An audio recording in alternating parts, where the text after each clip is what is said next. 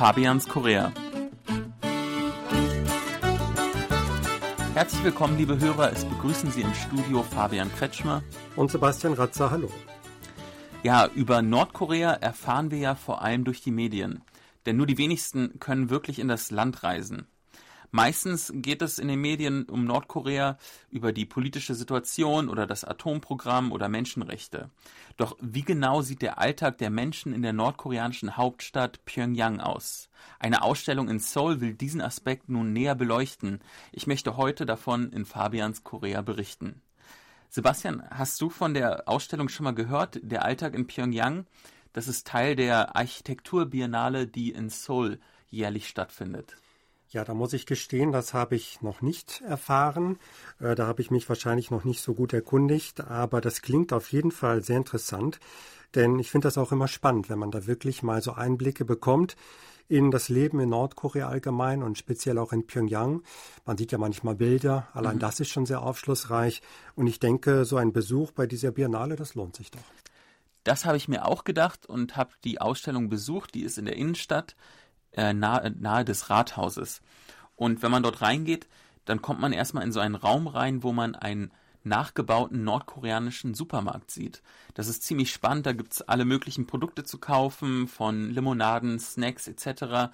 mit knalligen Verpackungen und die unterscheiden sich gar nicht mal so sehr von dem, was man auch in Südkorea, in Deutschland oder anderswo in der Welt kaufen kann. Also eigentlich wirklich fast schon marketingmäßig wie im Kapitalismus. Dann im zweiten Raum, das würde dich sicher auch interessieren, Sebastian, kann man so eine Multimedia-Installation sehen, wo man einmal rund um die Skyline in Pyongyang schauen kann. Und auch da merkt man, dass die Stadt jetzt vielleicht nicht mehr so dem Stereotyp entspricht, wie man es von früher kannte, sondern es gibt viele Hochhäuser, ähm, bunte Apartments und ähm, natürlich, aber auch mit einigen Unterschieden. Man sieht keine Werbung in der Stadt zum Beispiel. Man sieht auch sehr wenig Autoverkehr im Vergleich zu Seoul. Aber jetzt so von der Vogelperspektive ist es im Grunde fast eine normale, moderne asiatische Großstadt. Gut, das scheinen jetzt ja eigentlich so mehr die, die Sonnenseiten zu sein ja. von Pyongyang. Also man, äh, wie sieht es aus mit jetzt äh, sagen wir mal, kritischeren Aspekten wird das auch beleuchtet? Also das grobe Thema der Ausstellung ist Architektur, von daher geht es äh, auf die kritischen Aspekte jetzt nicht so genau ein. Es soll, glaube ich, eher so ein bisschen, ja, relativ unpolitisch den Alltag widerspiegeln. Mhm. Ein anderer Programmpunkt zum Beispiel ist, dass ähm, nordkoreanische Flüchtlinge, also äh, Nordkoreaner, die mittlerweile in äh, Südkorea leben, von ihrem Alltag erzählen. Zum Beispiel ein Nordkoreaner hat erzählt über darüber, wie man kocht in, in Nordkorea. Ein anderer hat über das Einkaufen geredet. Und ich glaube, dass es ähm, quasi gar nicht so das Ziel der Ausstellung ist, jetzt ähm, auf die kritischen Aspekte zu fokussieren. Aber natürlich, da kommt man gar nicht äh, drum herum, wenn es um Nordkorea geht. Wie ähm, erfolgt das, diese Erzählungen? Also in Videos oder sind wirklich Flüchtlinge vor Ort dann? Also es gibt äh, Videos, aber ähm, alle paar Wochen gibt es so richtige Workshops, wo dann Besucher sich mit den Nordkoreanern austauschen können. Ich finde es insofern auch spannend, weil eigentlich in Südkorea jetzt durch die Annäherungspolitik sowas auch möglich geworden ist.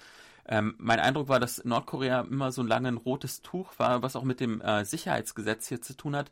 Man kann eigentlich nicht ganz so offen über Nordkorea reden, weil man schnell quasi unter Verdacht gerät, dass man ja Nordkorea lobt oder, oder lobende Aspekte ähm, hervorhebt, was natürlich äh, politisch problematisch ist. Von daher ist es auch so ein Teil, dass jetzt Nord äh, Südkoreaner so ein bisschen ja, ähm, mehr über unpolitische Dinge über Nordkorea erfahren, was sicher auf jeden Fall auch hilfreich ist. Allerdings muss ich auch sagen, das Interesse war verhalten. Ich war jetzt dort zweimal kurz vor Ort und wirklich viel los war da nicht. Was war dein Eindruck? Waren es eher junge Besucher oder eher die Älteren, die sich dafür interessieren? Also ganz eindeutig die Älteren, die haben sicher auch mehr Zeit. Es waren viele Senioren dort. Äh, von den Jungen, ich habe auch mich ein bisschen umgehört, auch in, vor dem Museum, ähm, ob die Leute Interesse hatten. Und bei der Jugend merkt man schon, dass denen Nordkorea relativ fremd ist und jetzt auch gar nicht so sehr äh, das Interesse vorhanden ist. Gut, da stehen vielleicht die eigenen Probleme im Vordergrund, Jobsuche, und äh, dergleichen. Ja. Ähm, ja, vielleicht äh, Schulklassen sollte man da mal durchführen. Das würde sich doch anbieten. Ich glaube schon, weil doch die Regierung ja schon ähm, erpicht ist, quasi so eine Art Wiedervereinigungsbildung einzuführen. Und ich glaube, dafür muss man auch die andere Seite erstmal wirklich besser kennenlernen. Ja. Von daher, also falls jemand von Ihnen, liebe Hörer, gerade in Seoul ist, ich kann die Ausstellung auf jeden Fall empfehlen. Sie ist Teil der Architekturbiennale und heißt äh, Alltag Pyongyang. Ja, mein Interesse ist auf jeden Fall geweckt. Vielen Dank für die Eindrücke und tschüss bis nächste Woche. Auf Wiederhören.